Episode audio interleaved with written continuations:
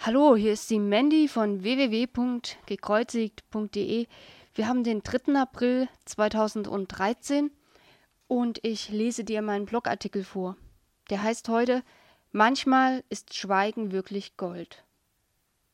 Hiob ist ja der Mensch aus der Bibel, dem ganz viel Elend widerfährt. Mehr geht eigentlich gar nicht. Eine kurze Zusammenfassung der Story. Im Land Us oder Uz, ich weiß nicht, wie man es ausspricht, lebte ein Mann namens Hiob. Er war rechtschaffend, aufrichtig und gottesfürchtig, und sein Lebenswandel war untadelig. Hiob hatte sieben Söhne und drei Töchter. Er besaß siebentausend Schafe, dreitausend Kamele, fünfhundert Ochsengespanne, fünfhundert Esel und darüber hinaus viele Diener. Von allen Bewohnern des Ostens war Hiob der reichste. Gut, sagte der Herr zum Satan, mach mit ihm, was du willst. Nur das Leben darfst du ihm nicht nehmen. Da entfernte sich der Satan aus der Gegenwart des Herrn und suchte Hiob von Kopf bis Fuß mit ekelerregenden Geschwüren heim. Daraufhin setzte Hiob sich mitten in die Asche und kratzte mit einer Tonscherbe. Dann sprach der Herr zu Hiob: Will der Tadler mit dem Allmächtigen streiten? Der Mann, der Gott zurechtweist, soll nun antworten. Da antwortete Hiob dem Herrn: Ich bin ein Nichts. Wie könnte ich dir etwas erwidern? Ich lege mir die Hand auf den Mund. Ich will jetzt gar nicht groß auf dieses Leiden hinaus und auf diesen seltsamen Deal zwischen Gott und dem Teufel, sondern auf etwas ganz anderes, was mir aufgefallen ist. Hiob hatte neben dem ganzen Mist, der ihm widerfuhr, ein weiteres Problem. Er hatte seine Zunge nicht im Griff. Er redete und redete und redete. Ich will damit nicht sagen, dass er schuld war an dem ganzen Elend in seinem Leben. Überhaupt nicht. Der arme Kerl hatte innerhalb kurzer Zeit fast alle Menschen verloren, die er liebte. Feinde hatten seine Tiere gestohlen. Ein Blitz tötete seine Schafe, ein Sturm verwandelte sein Haus, in dem seine Kinder feierten, zu einem Haufen Trümmer.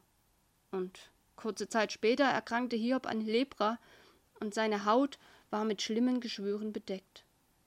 Und dann kommt da auch noch ein netter Tipp von seiner Frau, die sagt nämlich, sag dich von Gott los und stirb. Verständlich, dass Hiob den Kanal gestrichen voll hatte. Und damit es noch was obendrauf gibt, klopfte das Einfühlungsvermögen eines Vorschlaghammers in Form seiner vier Freunde an die Tür. Na Halleluja! Die netten Jungs erzählten ihm, dass Gott gerecht ist, dass Schmerzen die Folge vom Bösen sind und dass der Hiob in der Vergangenheit dann wohl was Schlimmes verbrochen haben muss, sonst würde er jetzt nicht so leiden. Ist doch klar wie Kloßbrühe, oder etwa nicht? Jeder der vier Kollegen hatte sein ganz eigenes Gottverständnis, und jeder sprach lang und ausgiebig darüber, wer Gott nun ist, wie der drauf ist und warum er nun so und nicht anders handelt. Es waren aber nicht nur Hiobs Freunde, die allmögliche Theorien über Gott an Land zogen, es war auch Hiob selbst. Als die Freunde ausnahmsweise mal eine Pause einlegten, nutzte er die Gunst der Stunde und eiferte kräftig mit. Es war ein ewiges Hin und Her. Schließlich begann Hiob zu sprechen, da antwortete Eliphas aus Theman, da antwortete Hiob, da antwortete Bildad aus Schuach, da ergriff Hiob wieder das Wort, daraufhin antwortete Zophar aus Nama, bla bla blub. Das zieht sich durch 23 Kapitel. Klick mal die einzelnen Kapitel durch. Die beginnen immer damit, dass irgendwer etwas sagte oder erwiderte. Irgendwann übernimmt Hiob das Zepter komplett und erklärt in sechs weiteren Kapiteln seine Ansichten über Gott. Da heißt es dann, und Hiob fuhr fort und so weiter. Er definiert Gott, er erklärt Gott, er beurteilt Gott. Man könne den Eindruck bekommen, Hiob, der weiß mehr über Gott als Gott über sich selbst. Der Wahnsinn. Zu dem Ergebnis kommen die, zu einem Ergebnis kommen die Herrschaften allerdings nicht. Ähnliches Phänomen kann man ja gut und gerne auch bei Facebook erleben. Da wird wie wild diskutiert, Zeit geht drauf, 23.526 Kommentare und 3.470 Wiederholungen später. Naja, eigentlich ist man auch nicht weiter in seinen Erkenntnissen. Zurück zur Bibel. Da passiert dann plötzlich was. Im Hiob Kapitel 33, da steht, und der Herr antwortete Hiob. Meine Fresse, das wird ja auch mal Zeit. Interessant ist, was Gott Hiob zu sagen hat. Der sagt, nun gut, steh auf und zeige dich als Mann. Ich will dich fragen, gibst du mir Bescheid? Wo warst du denn, als ich die Erde machte? Wenn du es weißt, dann sag's mir doch. Wer hat bestimmt, wie groß sie werden sollte? Wer hat das mit der Messschnur festgelegt? Du weißt doch alles, oder etwa nicht? Auf welchem Sockel stehen ihre Pfeiler? Wer hat den Grundstein ihres Baus gelegt? Hui, da schüttelt Gott auf einmal Fragen über Fragen aus seinem nicht vorhandenen Ärmel. Ich glaube, Hiob fängt langsam an zu begreifen. Und Gott macht unterdessen weiter.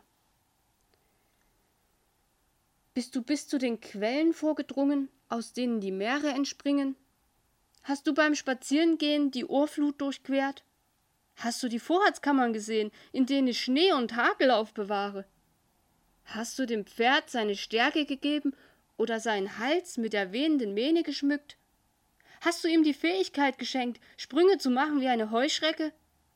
Bist du vielleicht der einsichtsvolle Lehrer, bei dem der Falke seine Flugkunst lehrte, wenn er nach Süden zu die, wenn er nach Süden flog, um die Flügel auszubreiten? Das kannst du nachlesen im Hiob 28, 16, 39, 19 bis 20 und Vers 26. Das etwas zusammengefasst. Guck einfach auf den Blog. Ja, und wenn das Ganze nicht so eine ernste Angelegenheit wäre, dann könnte man sich beim Lesen durchaus amüsieren und sich dieses Szenario bildlich vorstellen. Als letztes stellt Gott dem Hiob noch eine Frage. Das steht im Hiob 40, Vers 2.